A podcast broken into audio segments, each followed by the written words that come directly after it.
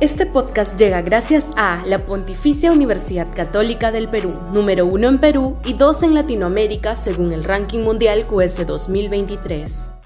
Este podcast llega gracias a Grupo Pragda. Desarrollamos negocios para crear flujo de efectivo y patrimonio para nuestros asociados.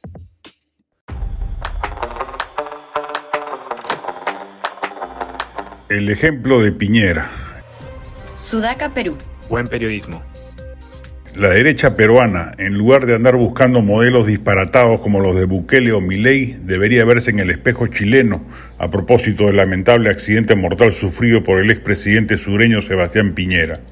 Hay que rescatar, por cierto, el ejemplo republicano de ver a exmandatarios de todas las orillas ideológicas sumarse a un homenaje universal, pero lo políticamente destacable es la identificación democrática de un gobernante de derechas, cosa poco frecuente en nuestra región.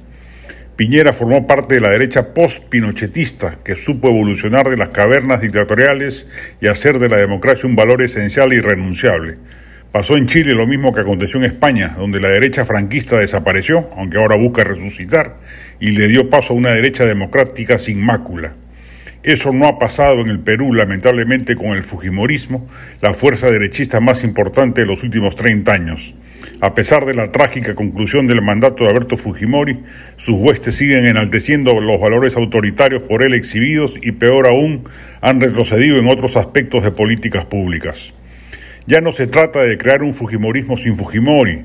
La cuestión política esencial en el Perú es la construcción de una derecha liberal, democrática, creyente en los derechos civiles y humanos y defensora a ultranza no solo de las libertades económicas, sino también políticas que el Fujimorismo quede en el registro de la historia con sus luces y sombras, pero ya en el pasado.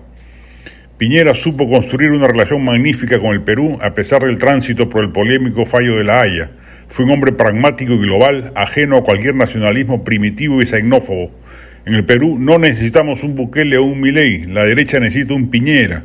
Su aparición entre la miríada de candidatos que asoman con ese potencial perfil sería una gran noticia para la democracia peruana y su sostenibilidad por el buen sendero.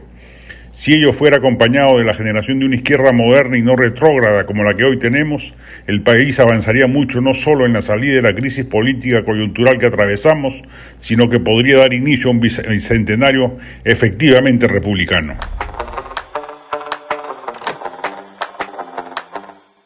Este podcast llega gracias a la Pontificia Universidad Católica del Perú, número uno en Perú y dos en Latinoamérica según el ranking mundial QS 2023. Este podcast llega gracias a Grupo Pragda.